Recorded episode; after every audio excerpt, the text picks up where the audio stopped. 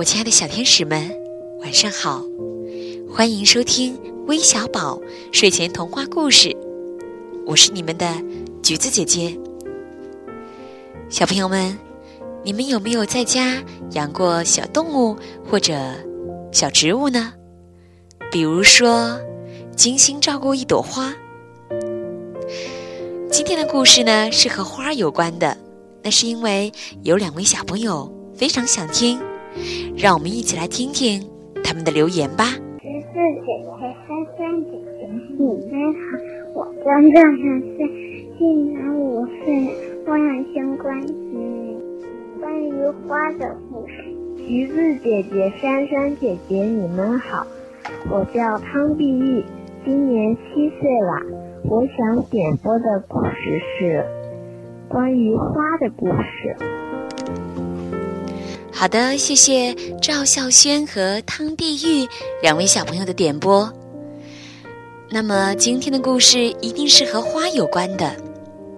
接下来，让我们一起来听听绘本故事《好好照顾我的花》。如果你是水。便应当做大河。如果你是动物，便应当做雄狮；如果你是男人，便应当做一个巨人。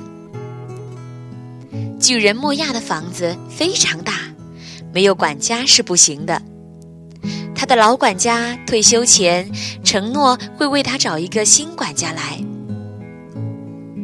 结果来了一个长得……像紫罗兰的女孩，她的名字叫罗兰。巨人看罗兰这样瘦小，心里怀疑他可以做好管家的工作吗？但是莫亚急着需要人帮忙，只好先试用看看。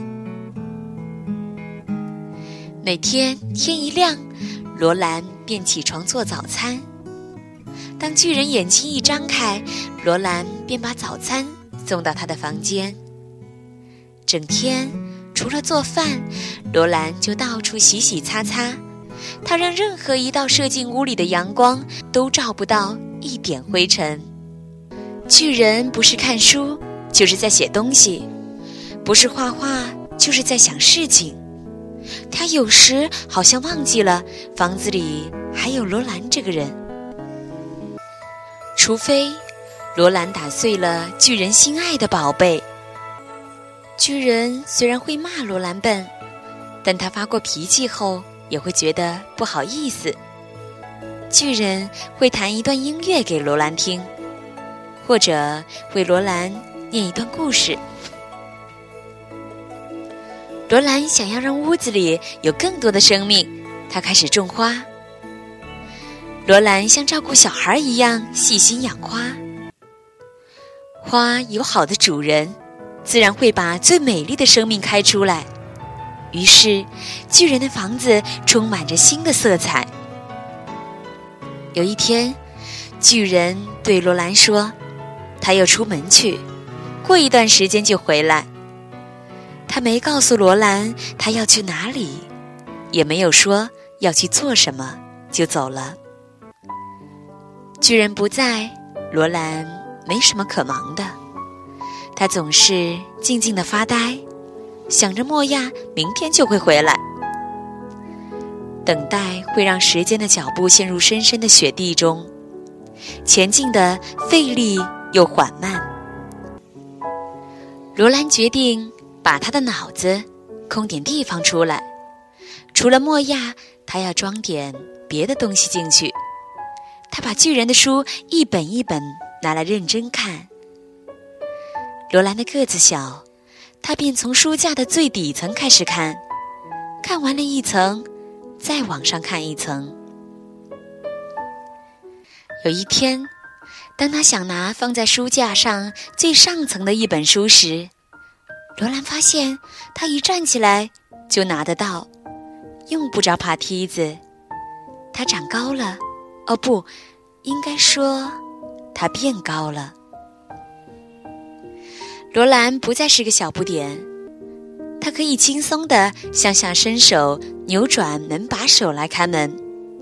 不像以前开门时总要踮起脚、手伸高才能把门打开。他现在不比莫亚矮。罗兰站在窗前，他望见了以前看不到的风景，他看得更远，对世界更好奇。以前他的世界只有莫亚，现在莫亚不再是他的世界。罗兰决定离开，他唯一不舍的是他的花，但这点牵挂并没有绑住他。罗兰留下一封信，要巨人好好照顾他的花。大雨中，巨人回来了。莫亚带着一身湿走进门，他本来以为会有一条干毛巾递上来，结果却只有空空的屋子等着他。他边走进屋边叫罗兰，结果只听到自己的回声。终于，莫亚看到罗兰的信了。外面的雨将停，他心中的雨却要开始下。巨人请了新管家。咦，咖啡怎么有股焦味儿？连煮咖啡的智商都没有，以后还不知道会有什么错。走了一个管家，又来了另一个。唉，叫他找本书都找不到，他该不会是文盲吧？天呀，讲过多少次沙拉不要放葡萄干儿，他就是听不懂。人笨凡事难呐。莫亚一个人，日子越过越差。他像没有浇水的植物，一天天走向枯萎。有天早上，莫亚起身下床，结果跌倒在地上。莫亚抬头看他的床，吓了一跳，它变小了。莫亚费力的把门打开，现在他明白罗兰以前有多辛苦。他在房子里四处走动，每样东西都变大了，他感觉自己好小。现在他能体会罗兰的感觉了。鱼离开了水就很难活下去。莫亚在屋子里的各个角落寻找罗兰的气味儿，但怎么努力也找不到。罗兰留下的只有他的画。莫亚看着满屋凋谢的花，想起罗兰说要好好照顾花儿。在莫亚的照顾下，花又恢复了生机。莫亚也在院子里种花，不久，他的院子就成了一座花园。莫亚还建造了一个花园迷宫，让附近的小孩都来玩儿。他喜欢和小孩在一起，小孩也喜欢他。孩子的快乐和花的美丽，慢慢的填满了莫亚心中的洞。那个因罗兰离开而留下的洞。一天下午，莫亚面对黄土，背对蓝天，努力的整理花园，汗水一滴滴落在土中。然后，他直起身子，闭着眼睛，享受和风吹来的清凉。莫亚张开眼睛，发现他回到了原来的高度，不，还更高一点。他可以。看得更远，远远的，他看到一个女孩向他走来。那高高的女孩好像是罗兰，是的，就是罗兰。当鱼离开水的时候，鱼会活不下去，水也会失去生命。现在，罗兰和莫亚可以看得一样高，一样远。莫亚再也不是罗兰的巨人。如果你是石头，便应当做磁石；如果你是植物，便应当做玫瑰；如果你是人，便应当做恋人。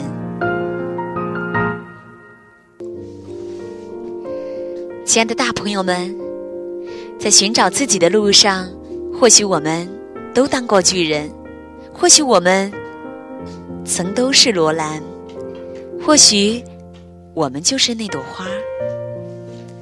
好了，今天的故事就到这里了，我们明晚再见吧。